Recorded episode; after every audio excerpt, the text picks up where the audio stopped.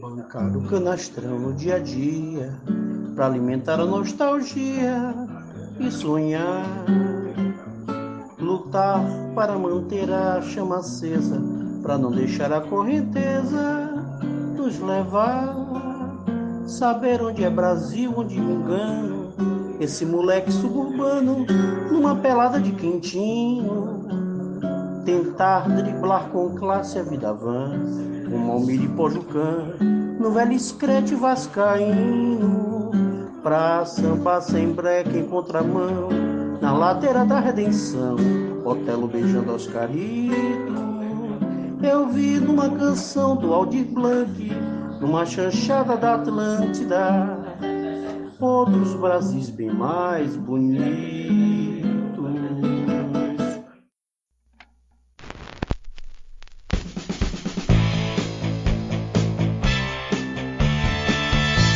Olá, esse é o podcast Filosofia Pop. Eu sou Marcos Carvalho Lopes e aqui comigo está o Murilo Ferraz. Esse é o nosso episódio número 89 e recebemos o ensaísta, filósofo e poeta Francisco Bosco para falar de A Vítima Tem Sempre Razão, livro que publicou em 2018. Tivemos na abertura um trecho da canção inédita Samba para Aldir, de Márcio Valverde e Nélio Rosa, na interpretação de Márcio Valverde. É uma gravação caseira feita especialmente para homenagear o compositor Aldir Blanc, falecido na última semana. Você pode conferir a canção completa ao final do episódio. Filosofia Pop é um podcast que aborda a filosofia como parte da cultura. A cada 15 dias, sempre às segunda-feiras, a gente vai estar aqui para continuar essa conversa com vocês. Você pode encontrar os episódios do podcast, mais textos e informações no site filosofiapop.com.br. O livro Podcast Filosofia Pop Ano 1 está disponível na loja filosofiapop.com.br barra loja. Assine nosso canal no YouTube em youtube.com barra filosofiapop. Siga a gente no Twitter, arroba filosofia pop e curta a nossa página no Facebook, facebook.com podcast Filosofia Pop, tudo junto. Você também pode mandar um e-mail para a gente no contato arroba filosofiapop.com.br. Podcast Filosofia Pop é um projeto independente, distribuído gratuitamente em todas as plataformas. Se você gosta do nosso trabalho, você pode ajudar o programa a cobrir os seus custos com edição, montagem, equipamentos. Para isso, assine o Catarse do Filosofia Pop em catarse.me barra filosofia pop. A contribuição mínima que pedimos é de R$ reais mensais. Os apoiadores podem fazer parte da Taverna do Platão, um grupo de WhatsApp que reúne entusiastas do programa. Lá sempre rola a indicação de podcast, conversas sobre diversos temas e também novidades sobre o programa. Venha também fazer parte. Se você apoia o Filosofia Pop no Catarse e não recebeu a mensagem para entrar no grupo, entre em contato conosco para participar. Se você quer ajudar, mas não pode contribuir financeiramente, dê aquela força na divulgação dos programas, compartilhe nas redes sociais, faça comentários e continue esse diálogo. Se na sua escola, universidade, terapia do sono, o programa foi útil, não deixe de repercutir esse resultado. Pode salvar um dia e dar aquela energia para continuar a produção. Vamos então para a nossa conversa sobre A Vítima Tem Sempre Razão com Francisco Bosco.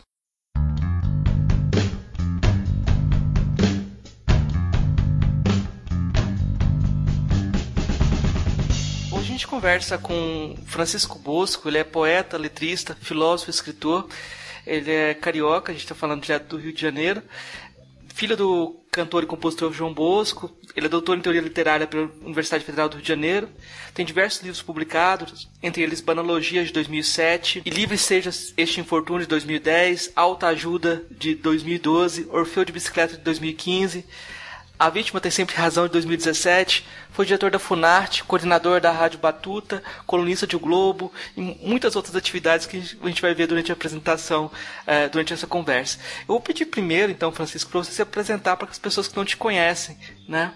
Como que você se apresentaria para o nosso ouvinte? Tá bom, eu sou, eu sou Francisco Bosco, eu, eu me apresentaria como ensaísta é, de várias atividades que você citou aí, eu acho que tanto do ponto de vista histórico assim da minha trajetória, né, quanto até de um ponto de vista teórico, o ensaísmo é uma espécie de síntese entre elas. Então, Eu, eu realmente comecei escrevendo poesia quando eu era muito novo. Eu até sou provavelmente um dos recordistas mundiais de uma tradição semi-oculta da literatura e do pensamento universais, que é a dos livros renegados pelo autor. Né? Eu tenho três livros que eu publiquei quando eu era muito novo. É, porque na época, todos os livros todos de poesia, porque na época tinha uma tecnologia nova de, de impressão, estava muito barato fazer livros, então publiquei livros que eram muito ingênuos. É, e depois, em acho que 2003, eu publico um livro chamado Da Amizade, que você não citou aí, que eu considero o meu primeiro livro, porque já é um primeiro livro assim mais maduro e é curioso que ele é um ele é uma espécie de meta-livro, ele é um livro sobre livros. A amizade do título, o título é o homônimo do livro conhecido do, do Cícero, né? É, a amizade em questão é a amizade com os livros. Então é como se eu estivesse ali procurando um, um, uma dose forte de um antídoto contra a ingenuidade dos meus livros anteriores. E nesses livros anteriores, a ingenuidade era de tipo romântico, vitalista, ingênuo, tinha uma, uma certa crença numa ilusão de expressividade da linguagem. Assim. Então, é, em 2003, eu já estava entrando no doutorado, eu acho, em teoria da literatura. E aí publico esse primeiro livro, chamado Da Amizade, que é o primeiro livro que eu considero um livro é, mais maduro. E, e a partir daí, tudo isso para falar que o ensaísmo é uma síntese. Né? A partir daí eu começo a, a escrever textos mais a partir daí não, já durante esse tempo, já, como eu já estava no mestrado, depois no doutorado, já em contato mais intenso com o registro teórico, e, mas eu também muito cedo percebi que eu não tinha exatamente uma, uma vocação cognitiva, é, não só cognitiva, de temperamento também pessoal, para o registro teórico mais convencional, incluindo aí o tempo de pesquisa que ele demanda, não só as suas características mais de escrita.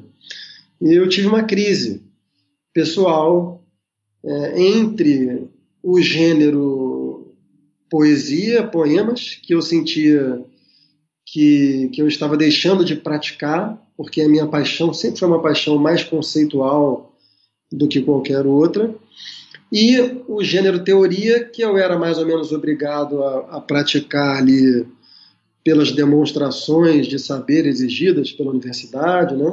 mas que eu também já percebia como, como não sendo correspondentes ao meu temperamento. E dessa crise surgiu o ensaísmo, é, a espécie de ensaio que eu, que eu passei a praticar é, ao longo aí dos, dos anos seguintes a isso, aí 2005, 2006, e que vai eclodir publicamente no livro Banalogias, que você citou aí, que é de 2007.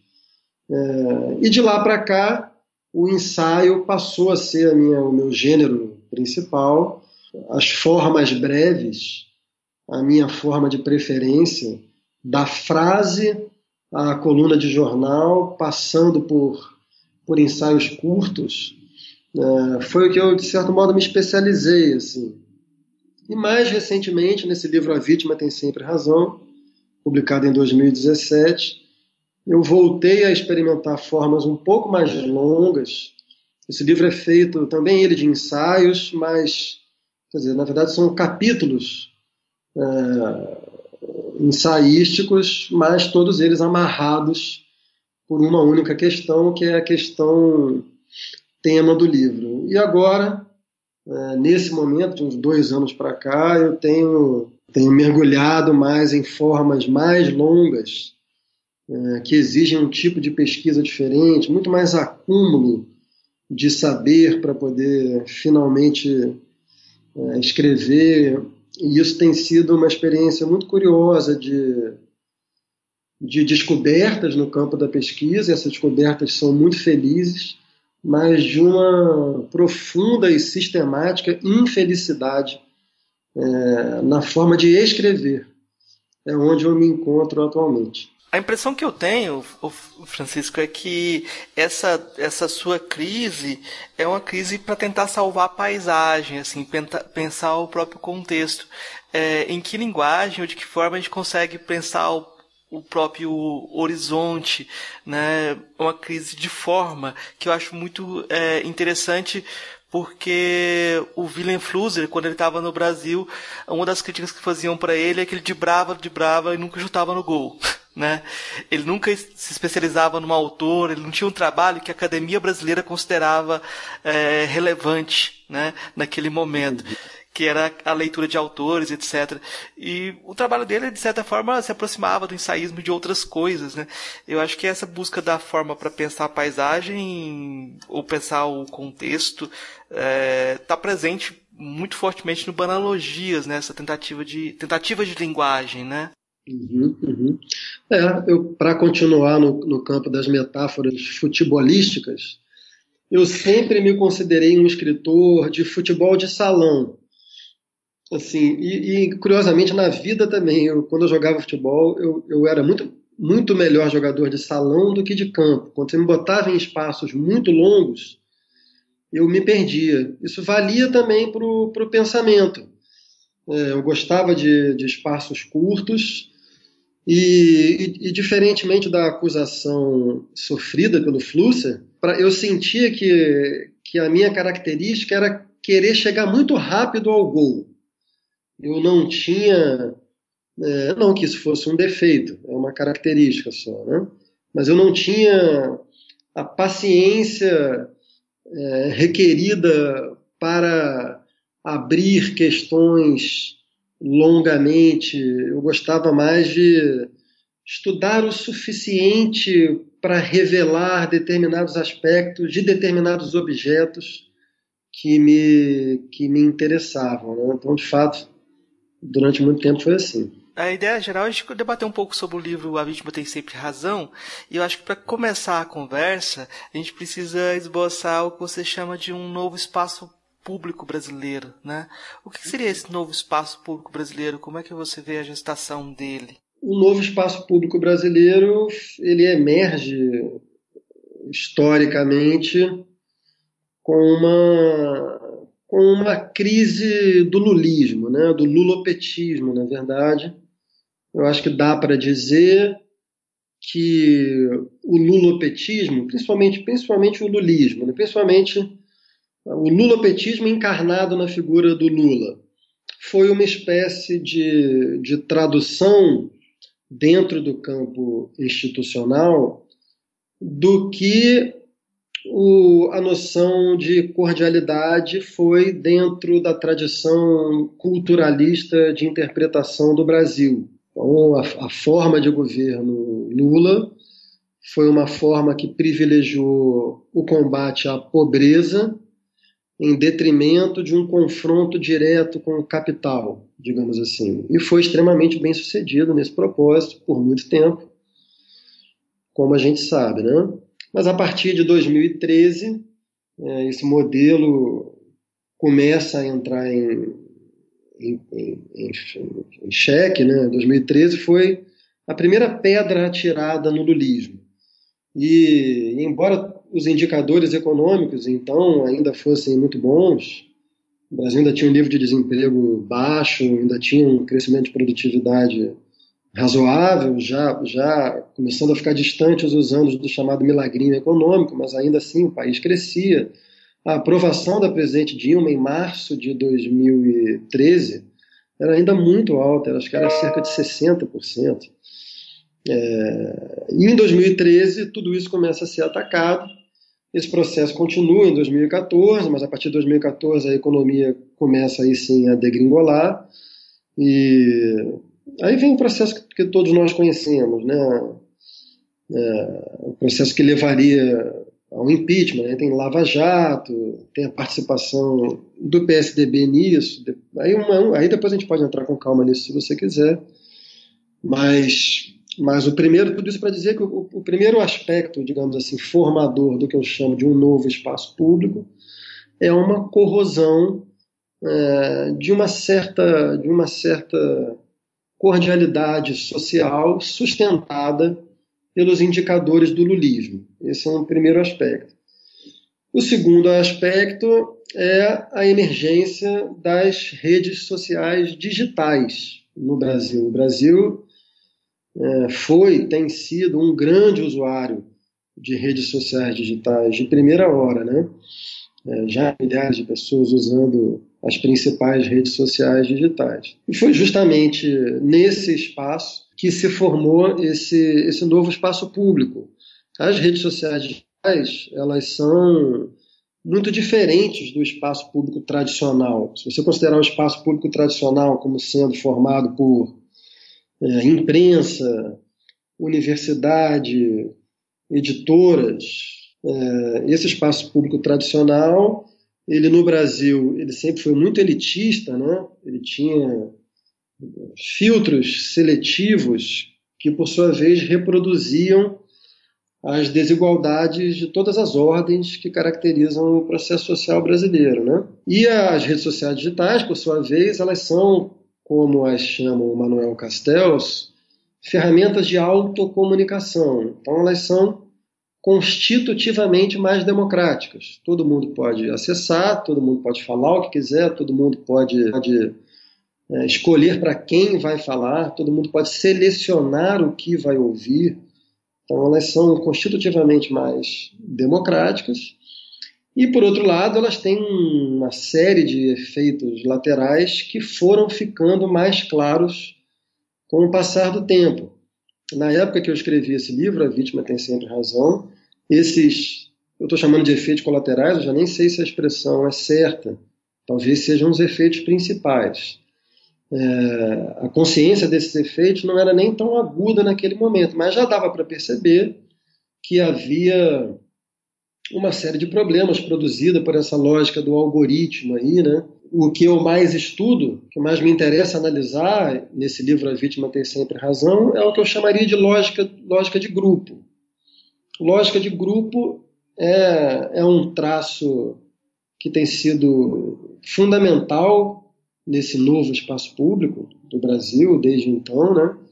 E é um fenômeno que foi muito estudado pela psicanálise, e na verdade antes da psicanálise. Né? Então, é um livro importante do, do século XIX, que é do Gustave Le Bon, Psicologia de Foule, né? Psicologia das Massas, das Multidões, que foi um livro importante para o ensaio do Freud, que é um ensaio seminal na psicanálise sobre esse tema, que é psicanálise das massas e análise do eu.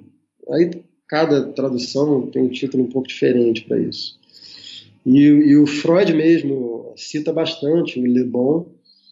E basicamente o que está em jogo é tentar estudar as alterações de comportamento que um indivíduo sofre quando ele está dentro de um regime de identificação grupal.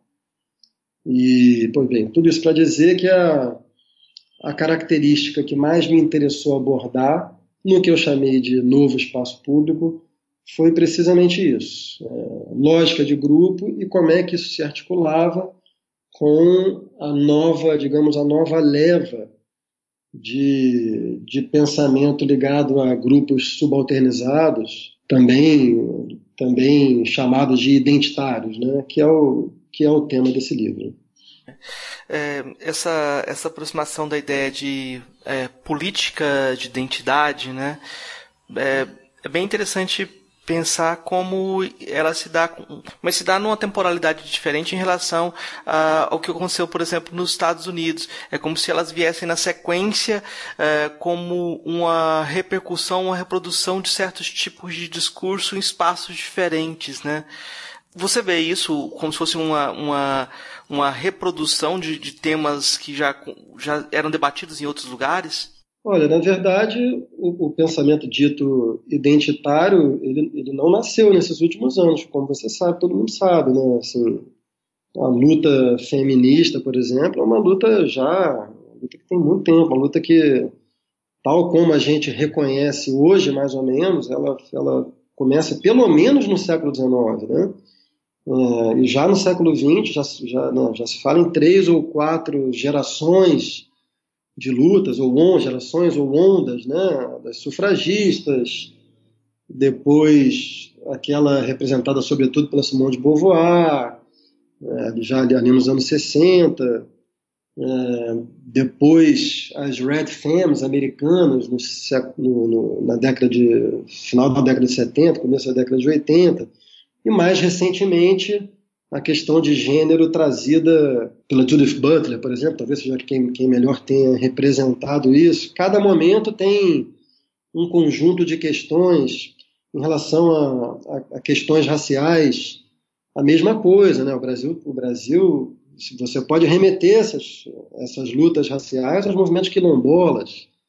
Já no século XX você tem diferentes ondas também disso. Então, isso não, não nasceu ontem e, e eu não, não acredito não que se possa que se possa falar que são meras importações no sentido de, de ideias fora do lugar, né? De que traduzidas aqui para o nosso para o nosso ambiente social, político, elas perderiam sentido. Acho que essa formulação, não estou dizendo que foi que você insinuou essa formulação, a sua, a sua pergunta abre para essa possibilidade. Eu não subscreveria um tipo de, de formulação como essa que eu acabei de falar. Acho que tem muita, muita, essencialmente, assim, as questões trazidas por esses movimentos, é, elas são pertinentes. Tem diversos problemas, como eu aponto no livro, mas em geral são pertinentes. Agora, agora tem, tem uma longa questão aqui que a gente pode entrar nesse momento ou depois, que é o modo como a, a própria lógica particularista que caracteriza a perspectiva identitária, o modo como isso se choca contra uma tradição muito forte no Brasil, que é a tradição que a gente poderia chamar de pensamento pró-mestiçagem, e que é uma coisa que, que começa assim de maneira mais organizada, provavelmente com as ideias de José Bonifácio, o patriarca da independência, e segue adiante por poetas, escritores do segundo reinado, é, pelos, pelos grandes é, autores do movimento abolicionista, pelos modernistas, e entra no século XX com muitos pensadores importantes também, Gilberto Freire é um, é grande redisparo dessa tradição, né? Enfim, então o, o pensamento identitário, vamos chamar assim, ele se choca frontalmente com essa tradição forte no Brasil. Não é à toa que em 2006, se me lembro bem, quando houve o debate sobre a possibilidade de federalização do regime de cotas para pessoas negras indígenas no Brasil, a Câmara estava prestes a votar um projeto de lei que instauraria o regime de cotas nas universidades federais, houve uma movimentação contundente de antropólogos, sociólogos, cientistas políticos, artistas, como Ferreira Goulart, Caetano Veloso, que assinaram um manifesto contra essa, esse projeto de lei. E acho que seria demasiadamente simplório e redutor dizer que essas pessoas são racistas ou qualquer coisa do tipo, né? Ali eles estavam eles estavam defendendo uma certa ideia de nação que é que é defendida por, por essa longa tradição pró-mestiçagem no Brasil. Então, nesse sentido, aí, se você quiser, a gente pode entrar mais profundamente nisso, mas nesse sentido, sim, é, existe, um, existe um choque na, na tradução dessas ideias para o Brasil. E, a, e, a, e, aí sim, a, a, maior parte dessas ideias, dos conceitos, né? existe um verdadeiro glossário dos movimentos identitários, e esse glossário, ele em geral, vem de outros países. Provavelmente sobretudo os Estados Unidos. Queria é, que você falasse, comentasse um pouquinho sobre outro conceito que chama muita atenção logo no início do seu livro, que é a redescrição da ideia de empatia, você problematizar a ideia de empatia, que é um chavão é, comum de você pedir a empatia como caminho para a solidariedade mais ampla e justiça social simplesmente, como se fosse imediato essas coisas. E você problematiza esse conceito de uma forma muito interessante. Queria que você comentasse um pouquinho sobre isso. Tá. É, nessa, nessa passagem do livro, eu basicamente exponho algumas ideias do Paul Bloom, que é um intelectual, um psicólogo australiano que escreveu esse livro chamado Against Empathy, né, contra a empatia, é, tendo, portanto, conseguido fazer naquele ano um título mais antipático que o meu.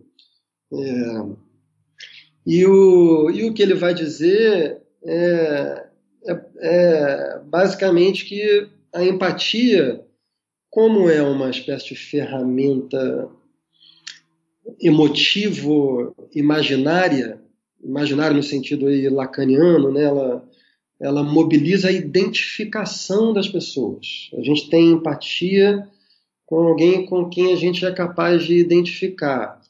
Então, essa ferramenta, ela, ao contrário do que parece à primeira vista, ela pode produzir resultados sociais ruins, porque ela pode, em primeiro lugar, ser orientada pelos preconceitos sociais ordinários. Então, nesse sentido, digamos assim, uma, uma pessoa branca de um determinado grupo social tende a produzir mais empatia, já que se trata de um fenômeno de identificação, tende a produzir mais empatia com uma pessoa do seu próprio grupo social e gênero, e, entre aspas, raça, etc., do que com uma pessoa fora desse grupo. E aí, nesse sentido, as consequências políticas da empatia acabariam sendo conservadoras. Né? É, e, além disso, a empatia, também por ser um, um, uma ferramenta, digamos assim, emotiva, imaginária, é, ela, ela, ela não costuma conduzir à percepção da dimensão estrutural dos problemas você, você acaba percebendo o problema na sua dimensão concreta e superficial e não consegue perceber a estrutura mais ampla de onde aquele problema se origina. Ora, as respostas sociais eficientes são sempre da ordem da estrutura, né? Sempre preciso ver é, a origem estrutural de determinados problemas. Né? Então, eu diria que o campo político, moral, é um campo estrutural, enquanto que a empatia ela se dá nesse registro emotivo imaginário. Por isso ela é limitada em geral e, e, corre o risco de reproduzir preconceitos e de não ver o quadro estrutural mais amplo. É, de certa forma, esse argumento é, parece estar conectado com a forma de é, se relacionar com o outro, é, de construção de pontes ou de reforço de laços grupais. Esses dois tipos de modelo de relação que você descreve também, é, como se é, de um lado você tivesse essa abertura para o diálogo e de outro lado esse reforço do, do das, dos grupos identitários. É isso mesmo? dá para fazer essa relação entre esses, esses, esses dois passos? Dá, acredito que sim. Eu, eu aproximaria a empatia de uma estratégia que a teoria social e política chama de bonding, né? que é a de construção de laços grupais por identificação. Ora, justamente essas, uh, os, os, teóricos que costumam mobilizar esses conceitos vão dizer que essa estratégia de bonding, né, de você produzir maior coesão entre membros de um determinado grupo, ela funciona no sentido de, de fornecer apoio psicológico para as pessoas, quando se trata, porque né, tem que ter em mente que são grupos muitas vezes humilhados socialmente, com todos, as, com todos os problemas de reconhecimento que, que podem existir. É, então, são estratégias fortes nesse sentido. Né? É, geram cooperação dentro do grupo. mas, mas são estratégias ruim, ruins do ponto de vista do, do avanço é, de agendas mais amplamente. É, para avançar agendas, por exemplo, do ponto de vista institucional, é preciso compor maiorias. E para compor maiorias, você precisa sair do seu grupo, sair da sua, da sua identidade, é, considerada aí sob todos os aspectos, ideológica, político-partidária, mas também de gênero, de raça, etc. e tal. Essas são as estratégias chamadas de bridging, como o nome em inglês sugere, né? fazer pontes. E aí, nesse sentido, sim, é, fazer pontes é alguma coisa que se aproxima da atitude moral. A atitude moral ela, ela aciona em cada sujeito um universal. Isso é o, eu diria que é o fulcro da, da segunda crítica kantiana, né? Para o Kant, o, os imperativos morais são justamente aqueles que fazem com que o sujeito se descentre, é, seja capaz de se deslocar da defesa dos seus interesses particulares ou de grupo, a gente poderia dizer, para o interesse da coletividade no sentido mais amplo possível. Esse é o lugar moral. O lugar moral, portanto, aciona no sujeito a dimensão do universal, coisa que a empatia não faz, é, e o, o bonding não faz, e a lógica identitarista, a meu ver, também não faz. Esse, esse último ponto é bastante complicado, eu acho que ele vai se revelando ao longo aqui da conversa. Depois a gente pode tentar ir diretamente nesse ponto. Eu, eu, acho que tem uma narrativa modelo que você usa como exemplo dentro do livro, que é a construção de uma, de, um, de uma narrativa sobre opressão que retira totalmente a autonomia da vítima. Você estuda isso especificamente no caso do feminismo, mas poderia ser outros tipos de identidade, né?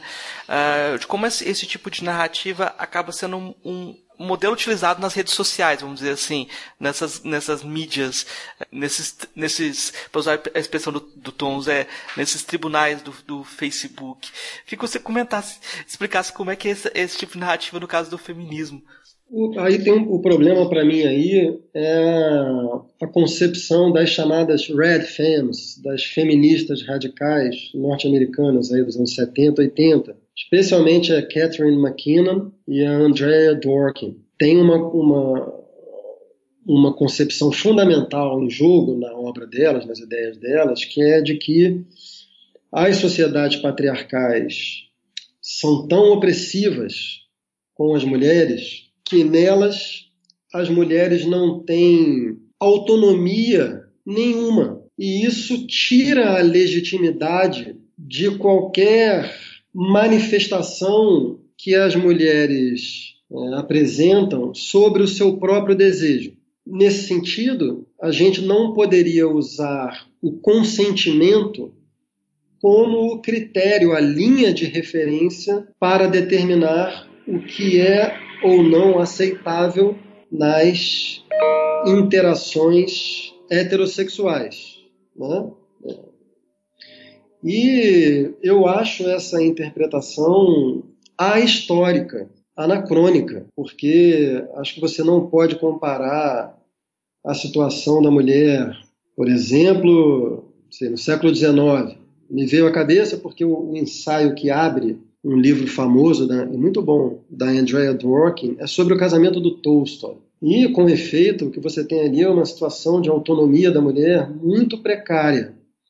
Ora, o que acontece? A gente sabe que até, até no campo da, das teorias da justiça, né, a legitimidade de qualquer contrato, seja um contrato público, seja um contrato apenas de natureza moral, da vida privada, portanto, a legitimidade de qualquer contrato é, pressupõe a autonomia das partes. Você não pode ter um contrato com, com, com um escravo, por exemplo. Né? A escravidão ela, ela ela é contra o regime contratual por definição. Então, a, a, a premissa das, das, feministas radicais é de que, é, mesmo em sociedades pós-revolução sexual, nas democracias modernas ocidentais, né, portanto, aí, mesmo em sociedade depois dos anos 60 do século XX, as mulheres não têm autonomia para se responsabilizarem é, pelo próprio desejo. E com isso você perde o consentimento como linha de referência para determinar o que é ou não aceitável. O corolário desse raciocínio é de que toda relação heterossexual é violenta. Uh, daí vem daí que a, em geral as feministas que, que vêm dessa linha do feminismo radical tendem a produzir o que uma feminista muito importante francesa, filósofa, chamada Elisabeth Badinter, de quem eu sou um grande admirador, o que a Badinter vai chamar de lógica do amálgama. Porque se você parte dessa premissa das feministas radicais, não faz muita diferença entre assim, um homem que xinga uma mulher, ou um homem que, que faz uma, um, um galanteio uh, errado no espaço público, né, que pode configurar uma espécie de assédio moral, enfim. Não faz diferença entre isso e um estupro propriamente. E nem faz diferença também entre uma relação heterossexual saudável e um estupro, porque dentro dessas premissas nem sequer haveria uma, uma relação heterossexual saudável. Né? Então, esse é o problema da, da, da, autonomia que eu coloco no livro. Eu, sou, eu discordo, discordo bastante dessa perspectiva aí. De, dessa perspectiva que retira a liberdade do outro. É, uma das coisas que eu acho que. Desculpa, Marco. Dessa, eu discordo da perspectiva que considera que, que as mulheres não têm autonomia em sociedades como a nossa. Tem um, tem um, tem um, problema com que eu, eu, me choco o tempo todo é, no, no, nas minhas leituras de, da atuação da militância identitária, é que a militância identitária, a militância, por militância eu estou entendendo assim, mais é, os, os, divulgadores, os, as pessoas que ficam na internet, um certo ativismo digital, do que os, digamos, chefes de escola. Em geral, quando você vai ler autores assim mais sofisticados, eles são sofisticados, né? Então, você não encontra tanto essas coisas assim, mas, mas a militância digital é, é muito difícil que ela seja capaz de pensar com nuance, de pensar estabelecendo distinções, estabelecendo diferenças. E para mim, todo pensamento político, toda atuação política que não opera a partir da necessidade de se fazer distinções, ela tende a ser desastrosa. Então, o, o meu problema é isso. Assim, é evidente que há, que há uma história profunda do patriarcado. Né? Quem, quem melhor estudou isso foi uma francesa, é, num livro chamado Le Mythe de la Virilité, se não me engano, Olivier Gazalet. Esse é um grande livro que não foi traduzido ainda para o Brasil. Ela resolveu pegar o touro à unha. Ela resolveu pegar essa fumaça sobre o patriarcado e tal, e, e, tentar entender historicamente como se formou o patriarcado, quando se formou o patriarcado, que tipo de evoluções isso sofreu é, historicamente. É, eu acho que deve se pensar as coisas assim, e não, e não usar conceitos chapados, absolutamente esquemáticos, que não, que não traduzem a, a realidade social e a vida subjetiva, moral, política, como ela realmente é. Então, enfim, para concluir, o meu problema com esse pensamento das feministas radicais sobre a autonomia é que é evidente que ainda estamos sob sociedades patriarcais, é, que o grau de autonomia das mulheres nas relações heterossexuais ainda comporta algum tipo de assimetria, múltiplas assimetrias, eu diria, mas não o suficiente para você dizer que mulheres não têm autonomia nenhuma a ponto de, de poder perder de vista o consentimento como linha demarcatória. E aí todos os, todos os corolários que decorrem daí são, a meu ver, absurdos, né? Porque daí você está um passo, está um passo não, daí você já está falando que todo homem é um potencial estuprador, né? toda relação heterossexual é constitutivamente violenta, etc. E tal. Essas, é, isso aí, é com isso aí que eu não, que eu não concordo. Sobre identidade racial, você destaca com Antônio Rizeri que a luta abolicionista, por exemplo, foi feita com brancos e negros. Então, houve uma luta em comum, né? É o que está falando dessa complexificação das narrativas. É, mas na sequência, eu acho curioso que você não pudera que essa mesma aliança não seguiu no sentido restaurativo, a integração e da destituição dos privilégios. Eu acho que é um passo que o próprio Rizeri não faz, que ele critica as identidades raciais, mas uh, como essencializadas, mas não percebe que essas também são históricas, né? Parece ser um, um, um problema nessa crítica de, das identidades que não deshistoriciza essas identidades também. Não sei se eu entendi bem, Marcos, mas se você tiver dito que no meu livro, é, que o meu livro não trata, nem que seja de passagem, dos efeitos ou da falta dos efeitos da abolição, eu discordaria. Eu, eu não, conheço, não, me lembro do livro inteiro, mas provavelmente está lá, por exemplo, a frase do Joaquim Nabuco sobre a necessidade de se liquidar os efeitos da escravidão.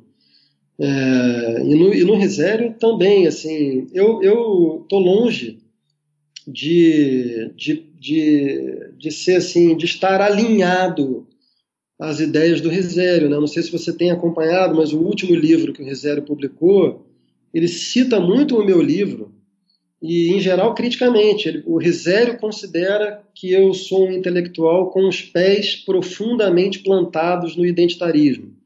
A expressão é dele. É, mas, mas não, de forma alguma. Isso aí de novo, quer dizer, que, há, que tenha havido e houve historicamente inúmeros exemplos de ação político-moral comum entre pessoas de grupos sociais diferentes, de gêneros diferentes, de raças diferentes, e houve, não significa dizer que, que não existe, não existiu é, opressão de grupo, isso seria uma, formulação de uma ingenuidade que não daria nem para começar a conversa, né? É isso que você estava falando, não? Na formulação do livro, você cita o Risério e depois você se desloca no começo, no começo do livro. Depois você se aprofunda mais nessa relação. É, você cita o Risério e depois você desloca para o contexto dos Estados Unidos, né? É, então faltou, pelo menos nesse passo, nesse passo, depois você retoma faltou essa consideração de como depois não houve uma situação de restauração. Mas eu acho que é, isso é realmente foi uma pergunta que eu acho que foi um pouco mal colocada, me desculpe. É, né? Só para deixar claro aqui que eu considero isso evidente, né? Assim, todo mundo claro. sabe que no, né, no Brasil não houve, mas, mas, mas, mas é, é, é oportuno notar, por exemplo, que o, o, Zé Bonifácio, que eu citei aqui, por exemplo, né, o Zé Bonifácio, que é considerado o patriarca da independência do Brasil, a meu ver, deveria ser, com mais forte razão, considerado o patriarca do pensamento pró-mestiçagem no Brasil. E o Zé Bonifácio, que era um homem branco é, da elite do império, né, nem, nem, nem brasileiro exatamente, ele era, passou a maior parte da vida servindo a corte em Portugal, é, Zé Bonifácio pensou a necessidade de, de, de ações do Estado para fazer uma transição dos escravos rumo a uma sociedade integrada. Né? Obviamente, a posição dele era minoritária, para não dizer solitária, perdeu essa parada na época, ele saiu preso da Constituinte de, de 23, né, justamente por defender ideias ligadas à abolição e tal. Mas é, é, é importante também ter em mente é, que o Brasil é muito complexo, né? É um país sem dúvida alguma extremamente racista. É, o Estado aqui sempre atuou contra minorias. Né? É uma, é uma longa conversa. Eu, eu seria a última pessoa a deixar de reconhecer isso. Mas é importante reconhecer os contrapontos também, porque eles podem servir de base para o caminho que, a meu ver, seria necessário percorrer. Mas continue. Para a gente pensar essa construção da nova, da nova cultura do espaço público, da nova cultura política brasileira, eu acho que seria interessante retomar um pouquinho é, como você faz a narrativa da, da, da, constituição dessa ideia do Brasil mulato. Né? É, eu acho que, é claro, dá para fazer isso a partir de, de algo que é, tem muito valor para toda a sociedade brasileira, que é a música popular, né? como essa ideia da, da, do híbrido, da, da, do mulato, da mulata está presente na, na cultura é, popular e como isso vai se desfazendo aos poucos, né? Uh, dá para fazer uma, sei lá, dá para fazer uma trajetória do samba aos racionais, né? Para tentar uhum. entender essa, essa constituição de um espaço público que era convergente e de repente agora está se dividindo, né?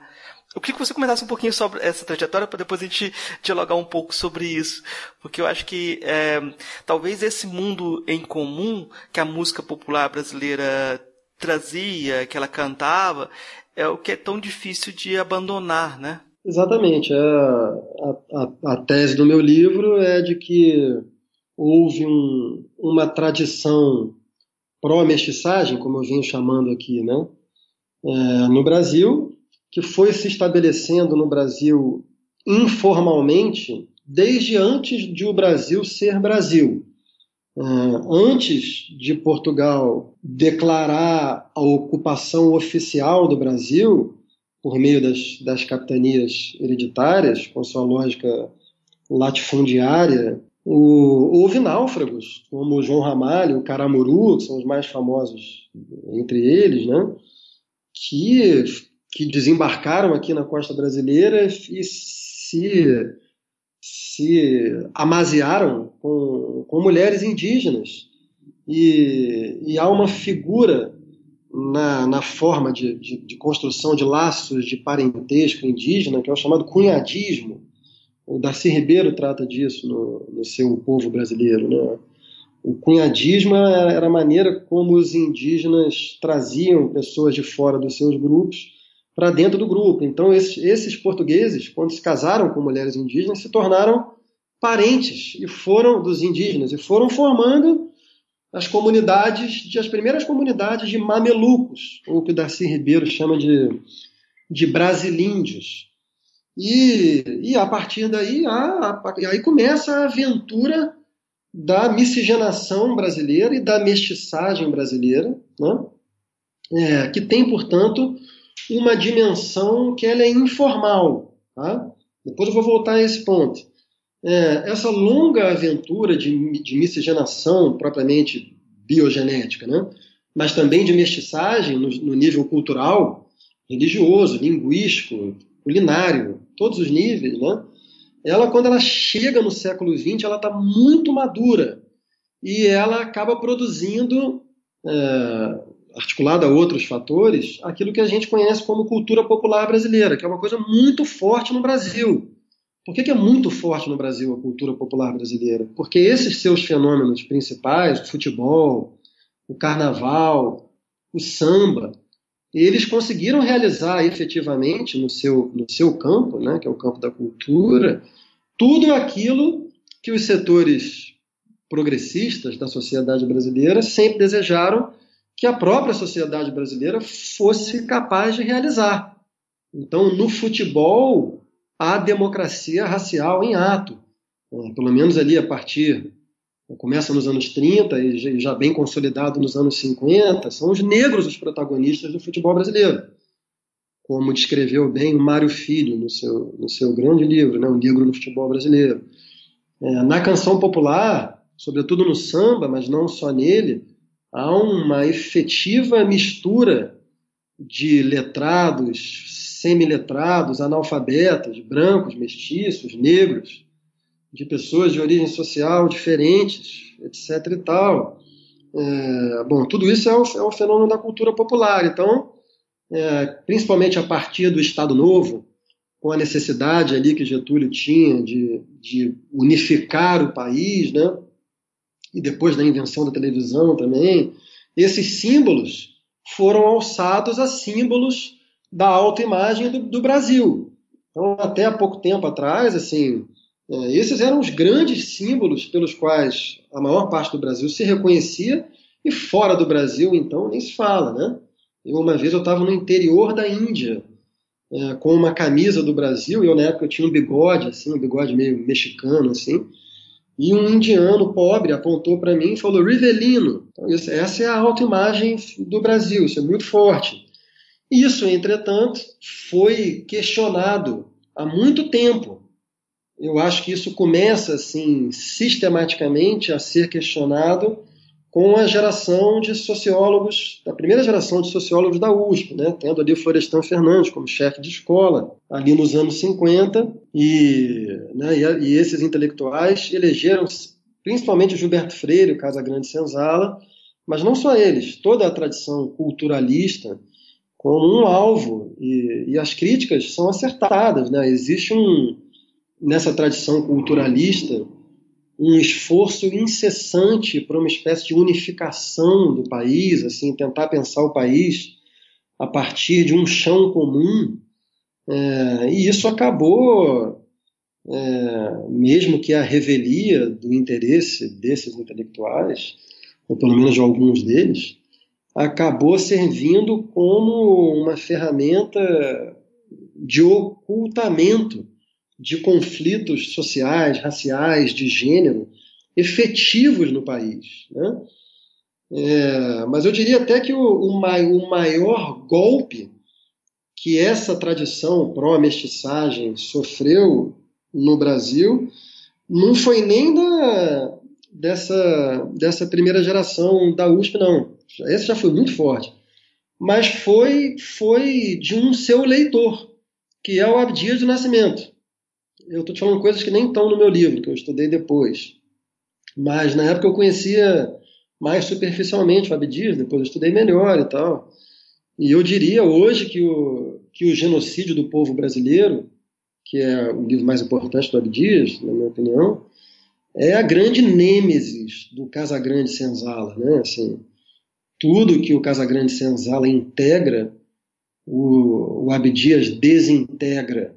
E, como você falou, daí em diante houve, houve outros, outros movimentos de crítica a essa imagem mestiça do Brasil, até chegar no, nos Racionais MCs, que é um momento muito importante, que é provavelmente a, a primeira grande crítica à cultura popular vinda da própria uh, cultura popular. Né? E, e os, os Racionais pavimentaram o caminho para o, esses, toda a perspectiva do movimento negro que viria a partir aí depois de 2013, já dentro do que eu chamo de novo espaço público. Né? Então, essa, essa, essa perspectiva racialista do movimento negro, ela tem na obra dos Racionais o seu, o seu antecessor imediato e está respaldada nessa, nessa grande tradição de crítica ao pensamento pró-mestiçagem no Brasil.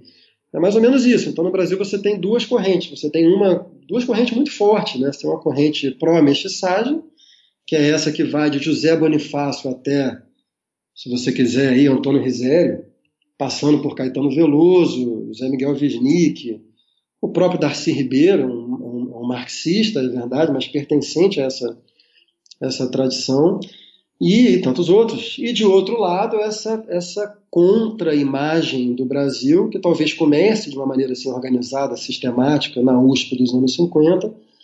É, tem no Abdias do Nascimento um grande ponto de concentração e de irradiação dessas questões, principalmente para as pessoas negras, né? E daí em diante segue, aí vai chegar nos racionais e vai chegar no, no movimento racialista contemporâneo. Essas duas, essas duas correntes estão em luta até hoje, mas eu diria que nos, que nos últimos anos o, tem prevalecido o pensamento anticulturalista. Acho que dá para dizer isso. Aí eu, eu vou te dizer assim, o que me incomoda é, talvez um pouco seja por essa ideia do, do, pensamento racialista, sabe? Porque você tem várias divisões do que pode ser identidade racial, né? Você tem várias construções de identidade racial, pode ser biológica, pode ser é, histórica, pode ser, sei lá, tem vários, vários sentidos. E quando coloca racialismo, coloca como se o conceito de raça fosse automaticamente descartável. E uhum. na medida em que ele tem um uso social, uhum se existe racismo, talvez o, a gente não pode descartar o conceito, porque a pessoa está sofrendo racismo, né? Então é, é, é esse, esse, talvez esse é o vocabulário, né? É uma disputa de vocabulário que eu acho que eu digo que eu aprendi mais na Unilab Antes eu não tinha tanta consciência. Mas eu estudava o, o Cornel West, eu estudei bastante Cornel West e, e eu acho que a gente derrapa um pouco nessa na, numa divisão que eu acho que você faz bem cuidadosa entre os feminismos, né? Mas eh, na questão racial falta, na minha opinião, falta um mesmo é, cuidado né? Mas eu vou cortar isso daqui, é só um, um comentário que eu. Por mim, você não, não precisa cortar nada do que a gente está conversando e, e, e, a gente pode até falar sobre isso se você quiser, que é, que é uma claro, coisa. Claro. Eu acho que é, existe um, existe um mal-estar constitutivo que ronda o significante raça. E que é exatamente o que você falou agora, que é porque o que acontece? Esse significante ele é pseudocientífico, ele é uma, ele é uma ficção ideológica que a imensa maioria dos geneticistas comprova como sendo ficção, né? Segundo a maior parte dos estudos genéticos, até onde eu conheço, é, o, o, o, conceito de raça não existe, né? É, mas, por outro lado, ele é uma realidade histórico-social com um conjunto de efeitos sociais que se propagam até hoje e que, mesmo em tempos de, de esvaziamento da força da sua pertinência ideológica, uh, os efeitos produzidos no, na época do auge da crença ideológica nesse significante continuam sendo perpetrados até hoje. Então, tem muita gente que trata disso se eu não trato de maneira sofisticada disso nesse livro A Vítima Tem Sempre Razão, foi mais por descuido do que por ignorância, porque eu já sei disso há muito tempo. Tem muita gente tratando disso hoje. Talvez quem melhor trate disso hoje seja o Achille Bembe, no, lá no, o nome, no Crítica da Razão Negra, né? tem páginas luminosas sobre, esse, sobre essa ambiguidade constitutiva da raça. É, então, e, e, e, disso você tira diversas estratégias e diversas premissas que são muito complexas. Por exemplo, toda a questão do fenótipo, né? É, como é que boa parte do movimento negro trata a questão do fenótipo. Então, tem muita gente que se queixa é, de que essa questão de transformar os. Esse termo está em desuso hoje, né, os pardos, é, segundo a, a, terminologia do IBGE, transformar pardos em negros seria uma, uma ficção fenotípica. E é, de fato. Assim, então, a, a tendência é que, por exemplo, a tradição pró-mestiçagem ela vai criticar essa estratégia, porque justamente ela comporta uma, uma, uma, uma falsificação das gradações fenotípicas da população brasileira, que a tradição pró-mestiçagem é, deseja manter e multiplicar. Porque qual é a, estra a estratégia da tradição pró-mestiçagem? é você superar o racismo por meio da radicalização da mestiçagem. Então, se eu interpreto bem essa tradição, o que está em jogo é superar o racismo né, por meio da, da, da dissolução do fenótipo, digamos assim. Né? Então, é como se essa tradição considerasse a mestiçagem brasileira uma mestiçagem incompleta, no mesmo sentido que alguns autores falam em modernidade incompleta, né? e que seria preciso levá-la às últimas consequências. Por outro lado, a tradição racialista, anti-mestiçagem, é, o que interessa a essa tradição é explicitar os conflitos que a tradição pró-mestiçagem oculta. E aí, nesse sentido, interessa manipular o fenótipo para fins políticos. E é pertinente, na verdade, assim, porque, porque por exemplo, né, lá onde a ideologia racista fazia com que muitos negros tendessem a se autodeclararem brancos por identificação com a ideologia é, branca, racista, né? É, Trata-se de inverter esse processo, então, e, e, e pegar essas pessoas e, e, e trazê-las para a identificação com o campo negro. Então, o, na verdade, o que você tem aí, é você tem o, o campo é, fenotípico ambíguo, mais indeterminado, ele é politicamente disputado por essas duas tradições. E como, na verdade, o fenótipo no Brasil, assim, o fenótipo ele é uma espécie de meio, ele é uma espécie de, ele é quase um significante vazio, pelo menos nessa zona mais intermediária, né? É, e esse significante vazio ele vai ser preenchido pelas disputas políticas. E as disputas políticas envolvem racismo, envolvem preconceito. É, então, o que está em jogo é, é tentar preencher esse significante vazio de acordo com o que interessa a determinada estratégia. É, enfim, ficou muito abstrato, mas. Não, é, é, isso mesmo. Eu acho muito interessante. Eu, essa, vou dar um exemplo só para ilustrar um, um, uma situação dessas, meus estudantes, muitos estudantes da Unilab são de países africanos e eu montei lá um grupo de hip hop, né? E eu com estudantes que eram rappers eh, nos países deles. E eu pedi para eles fazerem uma música sobre a experiência nova que eles estavam tendo no Brasil de preconceito, né? Que eles não tinham essa experiência, eh, por exemplo, em Guiné-Bissau. E ao invés de falar de preconceito, eles falaram eh, a música começa: Eu sou negro, eu sou preto, eu sou africano. antes de falar de preconceito, você tem que assumir identidade racial. Sem assumir identidade racial, você não consegue lidar com essa situação. Né? Então eu achei, eu acho, acho, acho muito interessante porque se encaixa bem no Achille Mbembe, por exemplo, nessa questão da autoafirmação como passo né, necessário e diz bem o que você está uh, é, descrevendo, né? Eles não eram racializados, não se viam de forma racializada no espaço africano, mas dentro do espaço brasileiro, por questões políticas e por sofrerem preconceitos também, uh, tiveram que assumir esse tipo de, de discurso, esse discurso, né?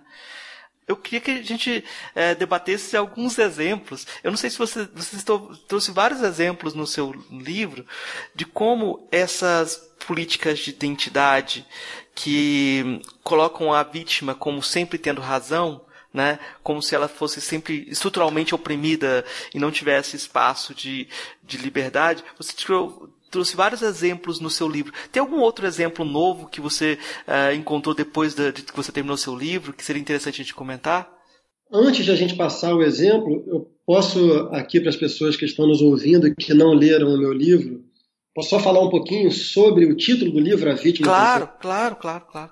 É, o que me interessou no livro foi desconstruir essa máxima, que na época era uma máxima que que tinha se convertido em uma espécie de dogma da militância identitária digital. A vítima tem sempre razão.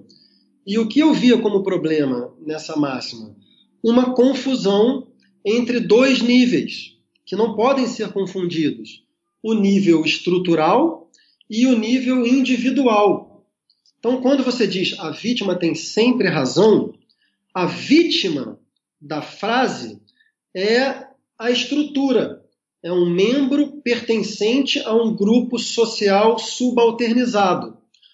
Ora, grupos sociais subalternizados são, com efeito, vítimas históricas. São grupos sociais oprimidos historicamente. Ok.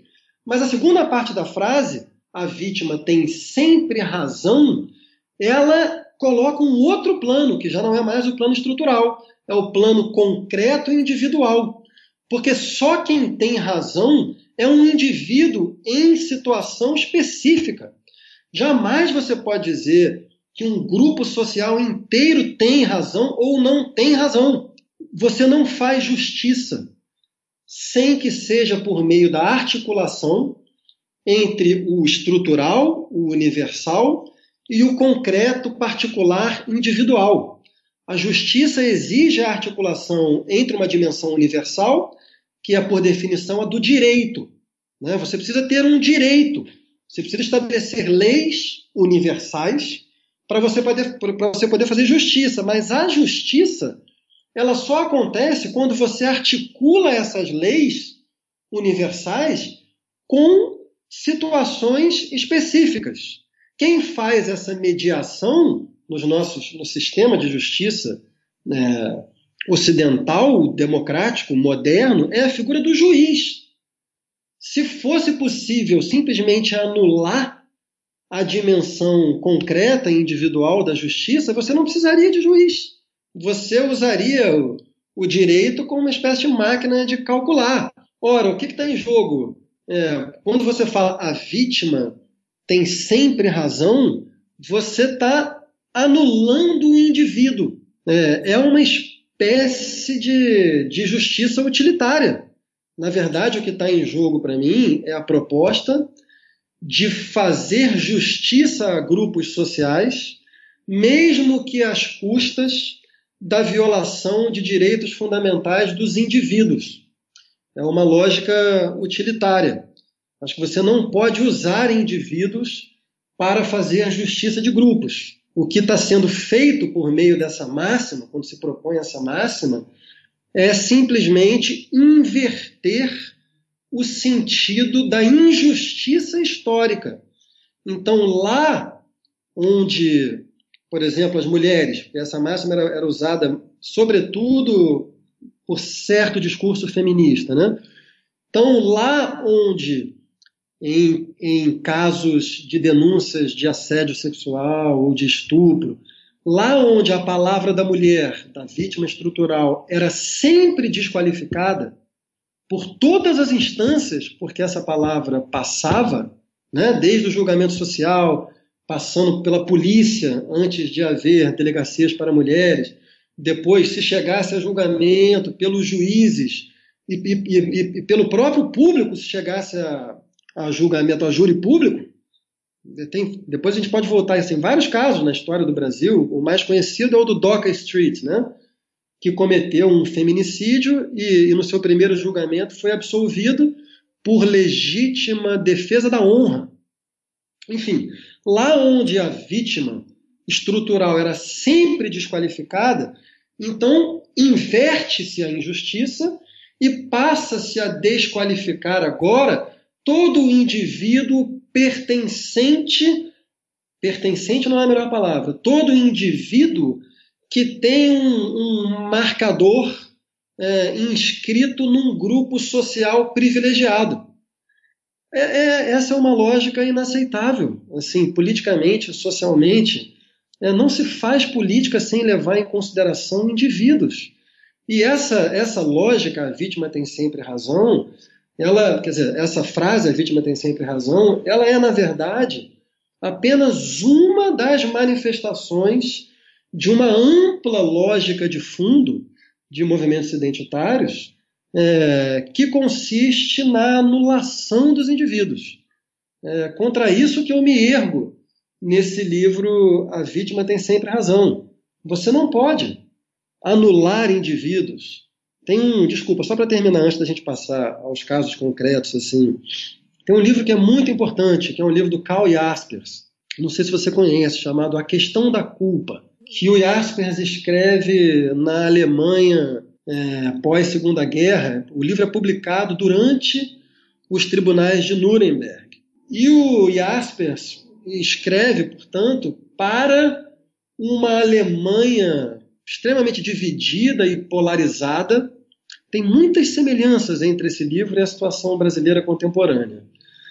É, e o objetivo do Jaspers é tentar é, voltar a fazer com que o país tivesse um mínimo de solo comum, de denominador comum, que havia sido perdido, segundo ele, em larga medida por um equívoco em relação aos conceitos de responsabilidade e culpa. O que ele vai dizer basicamente é o seguinte: culpa é alguma coisa que só pode ser atribuída a um indivíduo por conta de um ato que ele efetivamente cometeu. Responsabilidade não. Responsabilidade é aquilo que todo sujeito tem relativamente às questões da sua comunidade. Então, eu, como homem branco, hétero, cis, eu sou responsável pelo racismo, eu sou responsável pelo sexismo, eu sou responsável pela homofobia, eu sou responsável pelo classismo. Responsável significa que eu não devo me omitir perante essas questões, que eu devo me posicionar politicamente em relação a elas, é, defendendo, atuando no sentido de uma universalidade. Culpa não, eu não sou culpado, eu como indivíduo, homem, não sou culpado pelo sexismo. Eu como indivíduo branco, não sou culpado pelo racismo e assim por diante, a menos que as minhas atitudes morais e políticas de fato reproduzam essas estruturas racistas, sexistas, classistas, etc. Ora, é, no momento em que eu escrevi esse livro, é, os movimentos identitários, o discurso identitário fazia essa confusão o tempo inteiro e atribuía culpa a determinados indivíduos por conta de, de marcadores de gênero, de raça, etc. E tal, sendo que esses, esses, esses indivíduos não tinham cometido atos pelos quais eles pudessem ser imputados. Esse que é o ponto de partida, ok? Tem um ditado é, banto que diz que é, um crime uh, é sempre um crime da comunidade, né? Nesse sentido, eles estão falando em algo estrutural, né? Se, se alguém chegou a ser criminoso, eles vão olhar para ver o que, que aconteceu com a o que, que a comunidade fez uh, na formação daquele indivíduo que faz parte da comunidade também. Né? Uh, até o ponto de excluí-lo da comunidade. Por enquanto que ele for, for da comunidade, há esse tratamento. Né? É muito curioso nesse caso como a exclusão da comunidade é o, é o sinal de culpa, né? Vamos dizer, individualizada. Quando a pessoa chega a ser excluída da comunidade, ela é considerada culpada no sentido é, ocidental, né? É, antes a comunidade tenta reintegrar essa pessoa e faz diversos procedimentos para reintegrá-la. Por isso que tendo em vista esses exemplos e até outras perspectivas assim, por exemplo, até do Luiz Eduardo Soares, quando ele fala sobre a questão do Brasil da ele tentou propor a ideia de um tipo de anistia ele achava que devia ter anistia para a questão do, do tráfico de drogas, um momento em que as pessoas pudessem sair do movimento sem serem culpabilizadas, porque você teria um crime estrutural, né? Uh, essas ideias parecem muito muito longe daquilo que a gente consegue aceitar, uh, uh, considerar aceitável por conta da, de uma forma de pensar, né? Não sei. Eu estou só colocando. Eu estou colocando outras coisas para você, assim. Acho assim, em primeiro lugar, Marcos, sinta-se inteiramente à vontade para me criticar. Não, não tem nenhum problema com isso, não, tá? Por favor. É, eu acho muito bom o que você trouxe. Mas me permita discordar, porque eu, eu acho que tem uma confusão no que você apresentou. Porque uma coisa é o, a, a, compreensão de que todo ato individual, de alguma maneira, é determinado pela estrutura social. Então não existe um, um caso isolado. Se alguém comete um ato racista, é, esse ato, evidentemente, não é isolado. Esse, esse ato está ligado a uma estrutura coletiva. Então, nesse sentido, é, é evidente que qualquer ação individual tem dimensão social. E aí é evidente também, e eu seria a última pessoa a falar é, contra isso, sendo uma pessoa que se considera vinculada ao campo da esquerda, como eu me considero, eu seria a última pessoa a cortar a relação entre atitudes individuais e estruturas sociais. Isso é uma premissa fundamental de compreensão do mundo da história da esquerda. Então, como é que a esquerda vai perceber qualquer problema? E isso a difere fundamentalmente da direita. Para a direita, os problemas são, em geral, de responsabilidade individual. Isso atravessa a direita de cabo a rabo. Né? Para a esquerda, não. Para a esquerda, questões individuais estão relacionadas a questões sociais, e para você poder interferir é, no sentido de ações individuais, você precisa operar em nível estrutural. Eu conheço bem o Luiz Eduardo Soares, inclusive meu amigo, é, e eu acho que o pensamento dele vai nessa direção, com que eu estou completamente de acordo.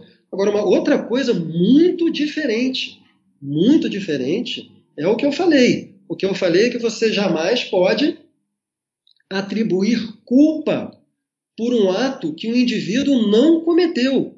E aí eu não conheço o exemplo banto que você me trouxe, mas se o exemplo banto que você me trouxe é, apregoa isso, eu discordo do exemplo banto. E eu, inclusive, te perguntaria se não, se você não acha que no contexto dessa conversa, você apresentar esse exemplo como um exemplo banto não, não tem nisso uma conotação de autoridade, como se pelo fato de ser um exemplo banto, eu devesse já imediatamente concordar. Eu não concordo imediatamente, a priori, com nada que vem de lugar nenhum, pelo fato de alguma coisa vir de algum lugar, entendeu? Pelo, o fato de ser banto, para mim, pode ser alemão também, pode ser tcheco, pode ser brasileiro. Não necessariamente eu concordo. Vai. Não, você está tá certo. É, eu, eu, acho que é, muitas vezes você tem uma carteirada de lugar, e, mas é, o exemplo para mim só vale para dizer que existem outras formas de compreender a sociabilidade e a questão da justiça. Eu estou assim, falando de outras formas a partir de, de um aspecto que pode ser, pode dizer antropológico, sociedades baseadas na culpa, sociedades baseadas na vergonha, esse tipo talvez de fatores mais estruturantes. Um, e aí eu, eu diria assim, um, quando você pensa, por exemplo, a partir de um tipo de universalizador, como você falou assim, não importa tanto uh, o indivíduo, uh, aí vem, um, vem aquela suspeita sempre. Você, uh, a gente acaba des, desconsiderando esses fatores que fazem parte do contexto da própria pessoa. Assim, vou dar o um exemplo que é para mim o a gente já citou aqui, né? O Kant, que ele é o grande teórico da de uma ética universalista, uh, que é muito importante dentro da filosofia, etc. Mas se você olha a obra dele como um todo, dentro da antropologia, ele deu o contexto científico para a divisão racial entre, entre, entre os povos do mundo, né? Ele deu o contexto para você tornar as raças algo científico, né? E, de certa forma, o livro de os trabalhos dele de antropologia são extremamente problemáticos, porque funcionavam muito mais como piadas sobre o outro do que considerações sobre o outro. Então, como é que esse jogo de não instrumentalizar pode ser. Você vai desconsiderar que o próprio Kant fazia isso, né? Então é, é muito complicado. Eu acho que vale a pena a gente entrar nisso um pouquinho. O seu exemplo me é muito caro, porque não só o Kant, mas a história do, do iluminismo e do liberalismo, antes e depois de Kant, né, é uma história que nos permite criticá-la a partir do que a gente poderia chamar de, um, de uma universalidade formal encobridora de, de desigualdades nas relações sociais efetivas. Isso é uma coisa que hoje em dia se conhece muito bem. É, tem inúmeros livros, desde tem ensaio da Susan Buckmore sobre Hegel e o Haiti, tem o livro do Lossurdo, uma contra-história do liberalismo. É, hoje em dia dá para falar com, com muita segurança de que a imensa maioria, quase a totalidade dos autores liberais eram racistas. É, a Revolução Americana é uma revolução democrática escravagista foi os, os founding fathers do, do, dos Estados Unidos eram todos proprietários escravos. John Locke tinha, se não me engano, posso estar cometendo uma imprecisão aqui, mas se não me engano, John Locke era sócio de uma companhia que era ou associada ao, ao tráfico de escravos ou tinha negócios colonialistas, por exemplo. E por aí vai. É, e não só os liberais. É, Rousseau, o começo do, do contrato social O contrato social começa com uma página sobre a escravidão, mas ali a escravidão, assim como ocorre em vários textos dos pensadores liberais, fundadores, né, pré-revolucionários, a escravidão ali é uma metáfora de uma situação da cidadania em, em, em contexto de monarquias. Mas o Rousseau fez vista grossa para a política imperialista francesa, para os escravos que realmente existiam.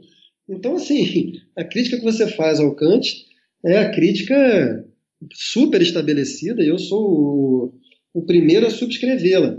Só ainda a partir disso, assim, eu acho importante tratar de uma coisa que tem a ver ainda com o que a gente conversava antes e com, com o seu exemplo Banto, que é, eu preciso aqui esclarecer o lugar digamos, político-ideológico de onde eu falo. Eu sou um liberal de esquerda. É, para alguns, essa, essa expressão pode parecer uma contradição em termos, é, para outros, não, porque existe uma, uma tradição que eu chamaria justamente de social-liberal ou de liberal de esquerda, a que pertencem alguns dos meus é, heróis intelectuais, assim, como, como Norberto Bobbio, por exemplo, ou John Rawls. E o que está em jogo para essa tradição, e portanto para mim, de um liberalismo de esquerda, é a tentativa de achar o melhor equilíbrio possível entre a afirmação dos direitos individuais, que é, que é o grande patrimônio da tradição liberal, né? e a afirmação dos direitos é, ou, ou de um pensamento coletivista, que é o grande patrimônio da tradição socialista ou de esquerda. Então, assim, eu tento me mover o tempo todo dentro desse, dessa via estreita, dessa, dessa margem exígua, e que, no entanto, eu acho que é, é, é a operação é a visão de mundo que se estabeleceu a partir dessa margem, dessa tentativa de equilíbrio, que muitas vezes lida com o que o Isaiah Berlin chama de metas incompatíveis. Tantas outras vezes não. Tantas outras vezes a afirmação do princípio da liberdade, do princípio da igualdade é compatível. Outras vezes não. Eu acho que essa tradição que procurou esse equilíbrio é a tradição responsável pelos melhores modelos sociais existentes é, no mundo, nas, nas, democracias modernas ocidentais. Eu não vou entrar aqui é, em outras sociedades, outras, outras, outras organizações sociais, outras civilizações, ameríndias, por exemplo, porque aí eu acho que, é, que a gente estaria diante de alguma coisa incomensurável mas dentro do que, do que, do que é dado pensar para nós, enquanto brasileiros, é, é esse o lugar que eu afirmo, é, é esse o lugar de onde eu falo, viu, Marcos? Isso é muito importante para mim afirmar, porque, e desculpa me estender, mas porque esse livro, A Vítima Tem Sempre Razão, ele foi escrito com esse objetivo. Ele foi escrito com o objetivo de firmar é, e expandir, na medida do possível, um espaço que eu considero perfeitamente possível entre a afirmação da razão identitária, vamos chamar assim, tá? É, e, por outro lado, a defesa de liberdades ou direitos individuais. Então, eu escrevi esse livro com o propósito de achar um equilíbrio, sabendo que o meu público-alvo, digamos assim, toda vez que eu falo essa palavra, eu me lembro do Tom Zé, que dizia que toda vez que ouve a expressão público-alvo, ele se abaixa com medo de levar um tiro. Mas, assim, sabendo que, digamos, os leitores menos resistentes aos meus argumentos seriam justamente aqueles que não se inscrevem de saída nos dois lados, nas duas trincheiras desse debate, que são, de um lado, os conservadores ou reacionários que desqualificam todos os pleitos, todas as premissas, todos os argumentos, todos os métodos de movimentos identitários é, sob essa alcunha pejorativa do politicamente correto. Então, de um lado você tem essa trincheira, E de outro lado, você também tem uma militância identitária dogmática. É, e para mim, os, os dois lados estão errados.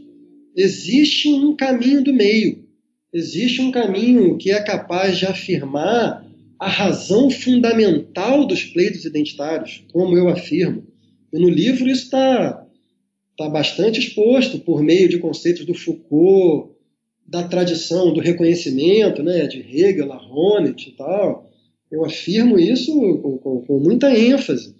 Mas isso não me impede de criticar é, um conjunto de premissas e, e de métodos que, a meu ver, são equivocados. Então, enfim, é muito importante para mim sempre falar, é, declarar esse meu lugar e esse meu objetivo, que permanece sendo o mesmo, a favor de essencialmente é, o que os discursos identitários dizem, é, mas nunca vou deixar de criticar o que, o que me parece dogmático, o que me parece intimidador, é, o que me parece, é, em suma, o que, o que anula a dimensão do sujeito, etc. e tal. E só para terminar, porque toda vez que eu falo isso, assim, vem alguém que, joga a moeda ad hominem, né? Ah, tá falando isso porque é homem, branco, heterossexual, cis, blá blá blá, etc e tal. E isso, isso, isso, é um, isso é um absurdo. É um absurdo do ponto de vista teórico, é um absurdo do ponto de vista histórico, não corresponde aos acontecimentos da história. E é um tiro pela culatra, assim, estrategicamente, porque isso no limite isso só desresponsabiliza as pessoas. Se no limite você está dizendo para uma pessoa que ela deve ser reduzida aos seus marcadores sociais de origem, você está suprimindo completamente a vida moral dessa pessoa. A vida moral é a vida política. Então você, você obturou o espaço da solidariedade, acabou com o espaço da solidariedade. O que você está fazendo é desresponsabilizando essas pessoas.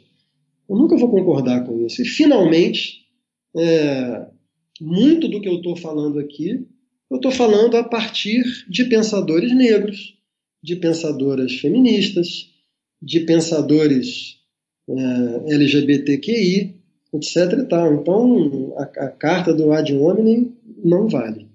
Eu acho que essa, essa ressalva que você colocou agora, em vários momentos eu pensei, era, é bom ressaltar isso, que todo o seu discurso está tá muito bem marcado pela posição é, favorável é, a esses essas reivindicações mais limitadas, etc, etc.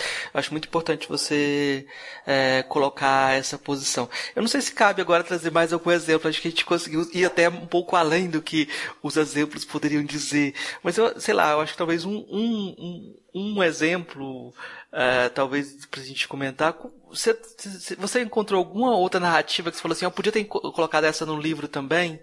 Um caso que não está no livro, mas que sempre me interessa discutir, é o caso do Woody Allen eu, eu acho, eu espero que um dia a Natalie Portman seja responsabilizada pelo que ela fez. Foi a, a Natalie Portman quem, num programa da Oprah Winfrey, se não me engano, a Oprah Winfrey estava na cena com ela, lançou o bordão I Believe Dylan Farrell. Dylan Farrell é a filha da Mia Farrell, né? Que que acusa o Woody Allen, é, de quem ela for enteada, né? É, que acusa o Woody Allen de tê-la violentado sexualmente quando ela era, quando ela era criança, né? Ora, é, esse é justamente um exemplo, Marcos, do, da, do, da, da, da máxima vítima tem sempre razão. Por quê? É, a acusação feita pela Mia Farrow ela foi objeto de duas investigações feitas por profissionais de diferentes áreas, em dois momentos diferentes. E ambas as investigações não acharam indícios é, minimamente consistentes para levar a acusação adiante, muito menos para declarar o Woody Allen culpado de violência sexual contra a enteada. É, o que mudou para que a Dylan Thomas num belo dia, quase duas décadas, se não me engano, depois de feita a acusação, pode ser que, esteja, pode ser que seja menos tempo, mas enfim, bastante tempo depois da acusação, o que mudou para Dylan Thomas afirmar, para Natalie Portman afirmar com tanta segurança que acredita na acusadora? Não mudou nada objetivamente no caso, não foi feita nenhuma descoberta, nada. O que mudou foi o discurso social. E mudou justamente nos termos que eu vinha falando. Então, lá onde uma mulher como a Dylan Farrow havia sido historicamente desqualificada, agora então um homem deveria ser a priori desqualificado. Ora, nada disso leva em conta as ações concretas do indivíduo. A, Dylan, a, a Natalie Portman fez uma acusação e não apresentou nenhuma prova. Ela não falou, I believe Dylan Farrell, porque tal estudo, tal descoberta, porque a perícia, porque a polícia, porque. Não, nada. Nada. Ela simplesmente resolveu acreditar numa mulher. Porque é mulher. De novo, a questão da empatia. Ora, todo esse conjunto de, de comportamentos, assim, isso vai contra pilares fundamentais que a justiça ocidental, o direito ocidental e a justiça, assim, levaram séculos para construir. Isso é uma regressão absurda. Então, o Woody Allen continua a pagar. É, recentemente, a editora francesa Hachette iria publicar a sua autobiografia e na, na hora H desistiu por quê? Por conta de uma campanha levada a cabo pelo Ronan Farrow, filho também da Mia Farrow, irmão da Dylan, que resolveu né, trazer tudo à tona de novo.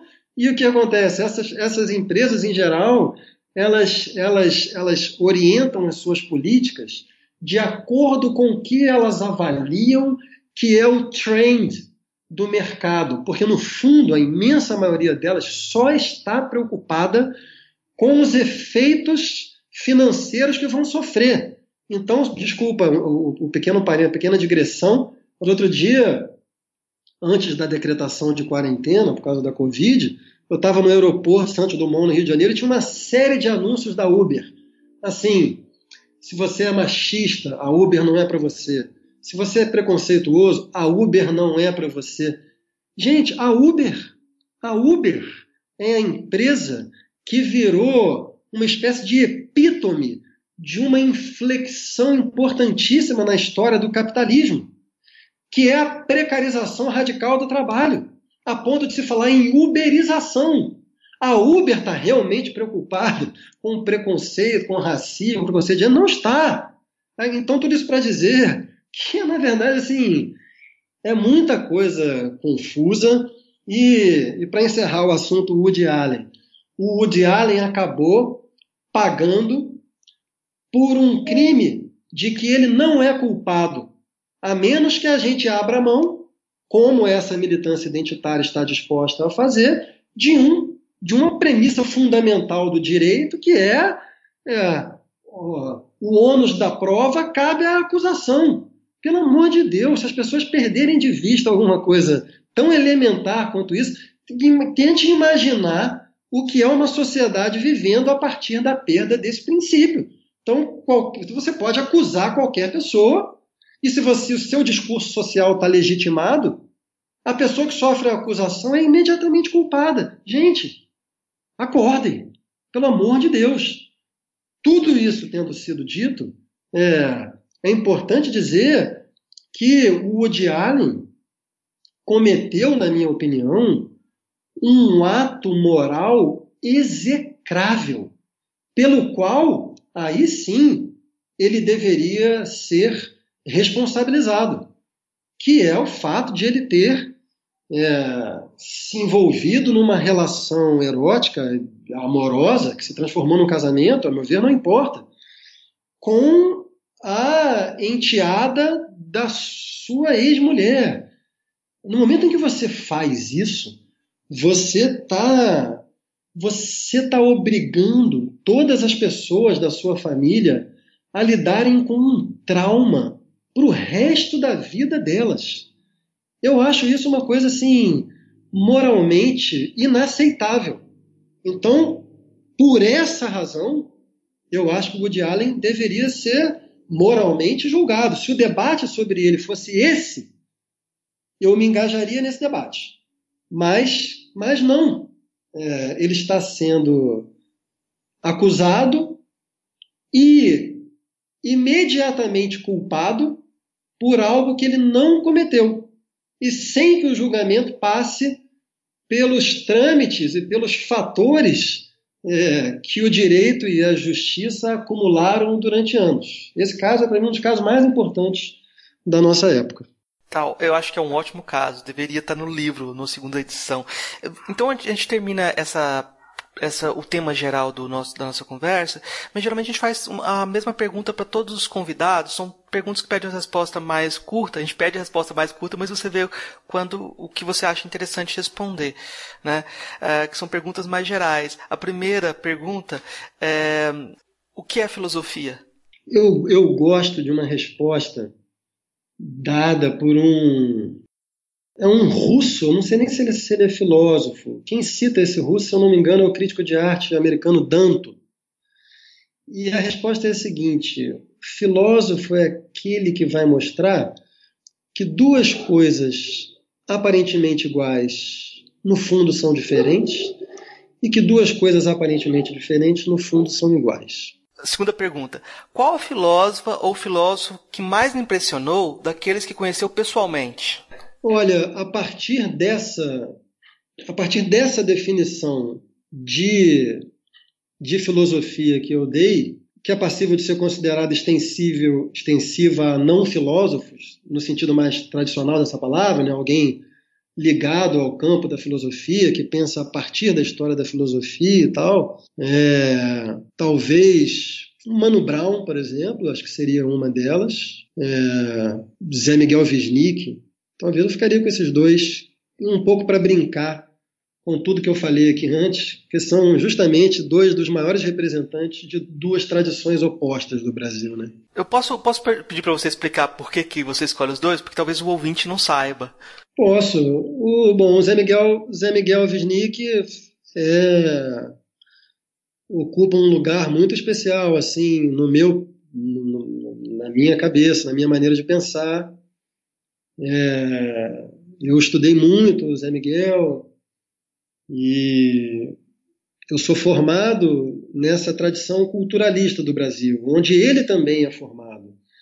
Eu fui descobrir e afirmar também a tradição anticulturalista mais tardiamente. Mas, portanto, o meu mundo é muito o mundo do Zé Miguel. Ali, eu, ali eu, eu, eu me sinto muito em casa. E e eu, eu cheguei a desenvolver uma relação com o Zé Miguel, uma relação de amizade, a gente tem uma relação de amizade, mas eu cheguei a desenvolver uma relação intelectual com o Zé Miguel, assim, até ambivalente, porque muitas vezes eu, eu, eu, eu, tive com o Zé Miguel, assim, tenho ainda, agora eu me afastei um pouco das questões dele, mas eu tive durante muito tempo uma espécie de encenação do que ele mesmo chama de complexo de Pestana. Pestana é um personagem do, de um conto do Machado de Assis, é, que era um músico que tinha desejos de compor uma obra dentro da tradição clássica erudita, mas toda vez que ele sentava ao piano, o que saía era uma polca machichada. E ele fazia muito sucesso com aquelas polcas, mas o sucesso dele era, uma, era muito frustrante, porque no fundo o que ele queria era fazer uma sonata. É, etc. E tem um dia que ele se senta ao piano e ele está muito inspirado, e sobre o piano dele tem um retrato de Chopin, e ele cria uma peça dentro do cânone clássico e que ele considera maravilhosa, que é original, ele vai mostrar para a mulher dele. E ele toca aquilo, e a mulher dele, quando ele termina, a mulher dele vira para ele e fala assim: vem cá, toca essa passagem de novo. Tal. Isso não é Chopin? E ele desmorona. E eu muitas vezes assim escrevendo coisas, assim passagens que eu achava que eu tinha chegado a uma formulação bem criativa e tudo. Passava um tempo, eu ia ler alguma coisa do, do Zé Miguel e estava lá. Então, enfim.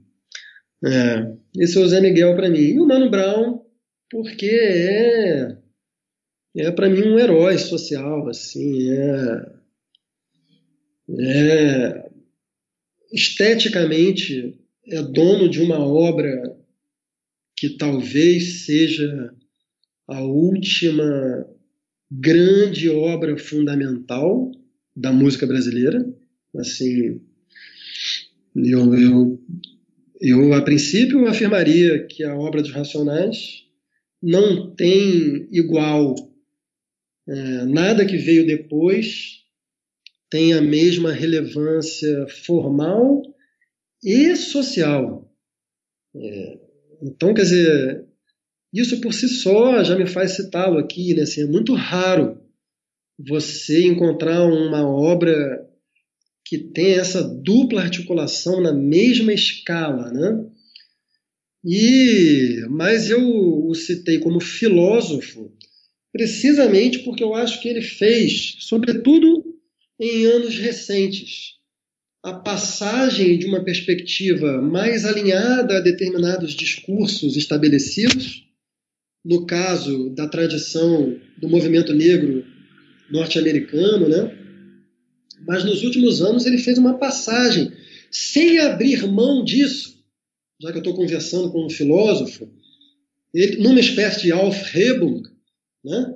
É, de supra-assunção, sem abrir mão disso, ele fez uma passagem desse pensamento para um pensamento muito livre, nada dogmático.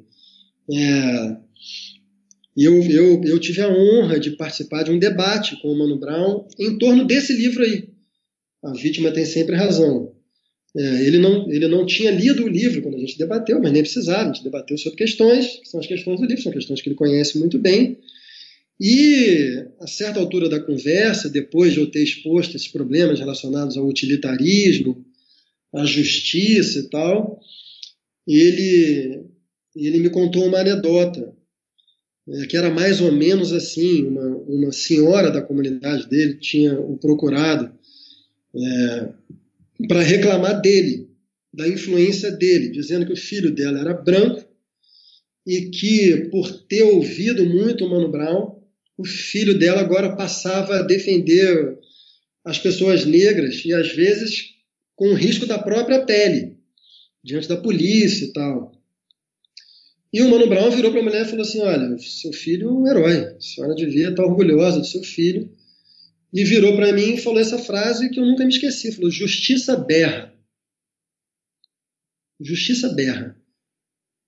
Que é, para mim, a fórmula do, do Mano Brown para justamente dizer da dimensão universal da justiça. Não importa de onde vem a justiça, qualquer um é capaz de fazer justiça. E é preciso que se reconheça essa dimensão universal da justiça. Como, e de novo, né, para não abrir mão da dialética, como é igualmente necessário reconhecer a dimensão universal meramente formal da justiça o modo como essa dimensão formal historicamente apenas encobriu relações sociais efetivas de domínio e tentar fazer uma articulação entre esses dois níveis. É o melhor que eu posso oferecer. Tá a, a última pergunta é qual a filósofa ou filósofo favorito? A filósofa talvez seja Hannah Arendt, mas eu gosto muito também da, da Elizabeth Badinter é, tem muitos, né? Eu, eu, vou acabar, eu vou acabar. Eu falei da Hannah Arendt aqui também porque é porque eu estudei também, enfim, já estudo a Hannah Arendt há algum tempo, mas recentemente estou envolvido com questões dela, por isso que ela foi a primeira que me veio à cabeça. É, então vou, vou falar de alguma coisa que eu também estou estudando agora, assim, né? É, filósofo, talvez, talvez o Rawls, talvez o Rawls, porque é como eu falei, assim, eu acho a teoria da justiça do Rawls o melhor modelo social já já pensado, porque justamente é para mim o que melhor corresponde a essa aos ideais dessa tradição de liberais de esquerda, né? Então eu considero Rawls muito de esquerda, e muito liberal. E é exatamente nessas intensidades que eu me reconheço. É, indicações. O que você indica para o nosso ouvinte de coisas que você está produzindo, é, livros? De... Eu, vou dar, eu vou dar três indicações então. Du duas delas eu já, eu já falei aqui. Eu queria, eu queria indicar esse livro do Carl Jaspers, A Questão da Culpa, porque muitas vezes é, tem me perguntado assim, o que, que eu recomendo para ajudar a compreender a situação do Brasil contemporâneo. E o que eu tenho falado é isso, o livro que eu vou indicar não é nem um livro brasileiro, nem contemporâneo, mas é um dos livros que melhor ajudam a nos entender, que é esse, do Karl Jaspers, A Questão da Culpa, a Alemanha e o Nazismo. Esse é um. O outro é o livro que eu, que eu, que eu mencionei muito ano passado na nossa conversa, que é dessa francesa chamada Olivia, Olivia Gazalet. É, aí esse aí é só para quem lê francês por enquanto, ou talvez seja, talvez já tenha sido traduzido para outra língua, mas não para o português. Que se chama Le mythe de la virilité, un piège pour le deux sexe. E é um verdadeiro tour de force, assim, ela é filósofa, e ela realmente resolveu pegar o touro à unha e resolveu estudar a história do patriarcado e vai até o Paleolítico. E ela escreve muito bem, com muita clareza e, e fluidez, e tem descobertas assim extraordinárias que ela faz ao longo do livro. E eu gosto muito da maneira como ela pensa também. É, e, e, vai pensar a questão dos gêneros dentro de uma perspectiva relacional, é, muito importante pensar a questão das masculinidades. Então, é um livraço e eu gosto muito da perspectiva teórica e política dela. E, finalmente, cara, um livro bem pouco conhecido. Também está aqui na minha frente, porque eu tenho trabalhado com essas coisas. Que é o livro de um jovem filósofo, é, que é negro, de São Paulo, chamado Douglas Rodrigues Barros. O livro se chama Lugar de Negro, Lugar de Branco Esboço para uma Crítica à Metafísica Racial. É da editora Edra. E é um, um ensaio relativamente breve, é, onde ele faz uma leitura muito bonita do Fanon é, e passa por temas muito importantes assim dos movimentos negros e, e defende, digamos assim, é, eu diria que a perspectiva fundamental dele é, é a de uma crítica ao que talvez a gente possa chamar de mainstream do movimento negro contemporâneo, é, que a ele parece assumir uma posição liberal e que acabaria por, por ao pensar que está, que está combatendo questões estruturais, com uma outra mão as está realimentando. A perspectiva dele é uma perspectiva assim, de fundo marxista, é, que afirma um, um, universalismo a partir desse repertório de classe e tal. Mas tem uma leitura muito bonita do Fanon, tudo, tudo no livro é muito teoricamente sofisticado, assim, é um, é um pequeno grande livro. Então são esses três que eu recomendaria. É, eu, eu vou recomendar os livros que a gente, o livro que a gente debateu o carro-chefe da nossa conversa, que a vítima tem sempre razão, lutas identitárias e novo espaço público brasileiro, e vou recomendar também o Banalogias, também que eu acho que é um livro bem bacana para quem está procurando pensar o seu contexto. Além dessas indicações de livro, vou fazer indicação musical. É, eu queria que o, o, pessoal que tiver curiosidade, a gente falou do, do, da relação que você tem com o Wisnik. Eu tenho um amigo que tem uma relação do, da mesma forma com o, o, seu pai, o João Bosco, é o Márcio Valverde, que é um compositor lá de Santa Amaro, que ele falou que chegou um momento que ele falou, vou parar de ouvir esse cara, que esse cara tá me destruindo. Então, o Márcio Valverde é um grande compositor, tem muitos, muitos sambas bacanas. Quem tiver curiosidade, procure no YouTube para ouvir alguma coisa dele. É a minha indicação de hoje. Bom, é meu pai. É, então eu posso dizer com muito mais forte razão a frase do seu amigo. Isso aí está me destruindo desde que eu nasci. assim como eu destruirei meus filhos. Mas eu, é. brinca, brincadeiras à parte, assim, o seu amigo Márcio está muito bem acompanhado, ou estava, porque o meu pai é um gênio, né? Assim, eu sou muito fã do meu pai, assim, tive a honra de, de ser parceiro dele em, em dezenas de canções já. E, e até no ano passado, assim, fizemos algumas canções novas. Hoje eu não trabalho com canção popular já há bastante tempo, a não ser com ele. E, então, se eu, se eu fosse dar uma dica de música, eu também recomendaria que se escutasse a obra vasta, gloriosa e heterogênea do João Bosco. É isso, é isso. O, o, o Márcio já ouviu escutar, já voltou a escutar, voltou a tocar, mas é uma relação bem, bem complicada, é uma relação difícil, né? Então, você, você que está falando aí, não precisa mais ninguém falar. Então, obrigado, obrigado, Francisco. Acho que foi uma, foi uma conversa muito bacana, aprendi muito, tá? Valeu.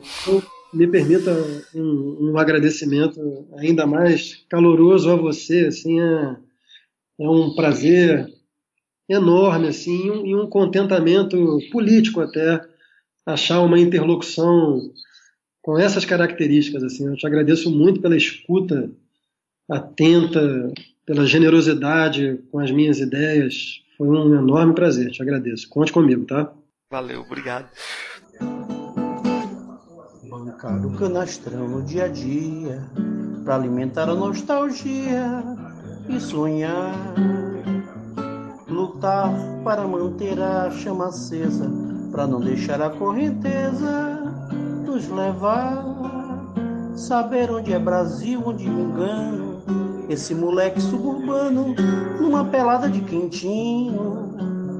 Tentar driblar com classe a vida van, como Almir Pojucã, no velho escrete vascaíno, pra samba sem breque em contramão na ladeira da redenção, Otelo beijando Oscarito. Eu vi numa canção do Aldir Blanc, numa chanchada da Atlântida, outros Brasis bem mais bonitos. Bancar o canastrão no dia a dia, para alimentar a nostalgia e sonhar. Lutar para manter a chama acesa para não deixar a, a correnteza nos levar. Saber tudo de circo ou de pão, para entorpecer o coração que bate tambor tão aflito. Saber tudo de amor, tudo de samba, para equilibrar na corda bamba. Um bêbado cantor, um bêbado cantor, Carlito pra sambar sem breque em contramão, na ladeira da redenção, Otelo beijando aos caritos.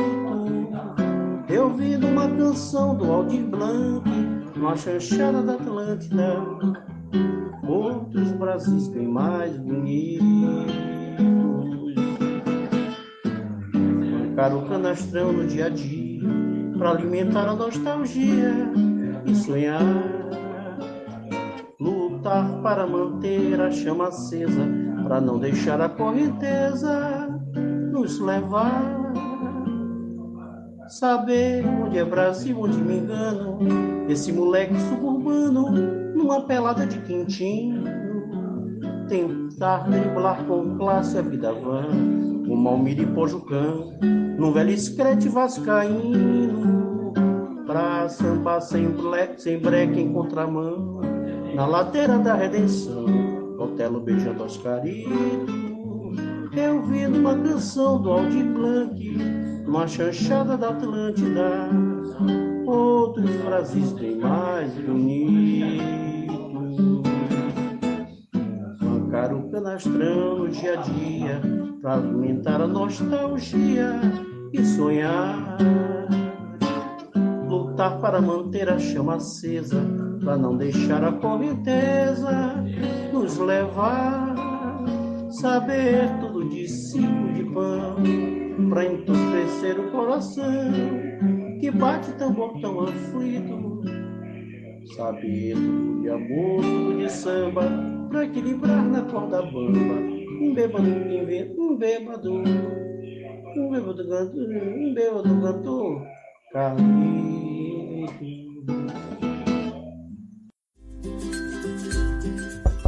Ei, gostou do nosso episódio? Apoie a gente lá no Catarse, é só 5 reais por mês, o preço de um cafezinho. Ajuda a gente a continuar divulgando a filosofia no Brasil. catarse.me barra filosofia underline pop.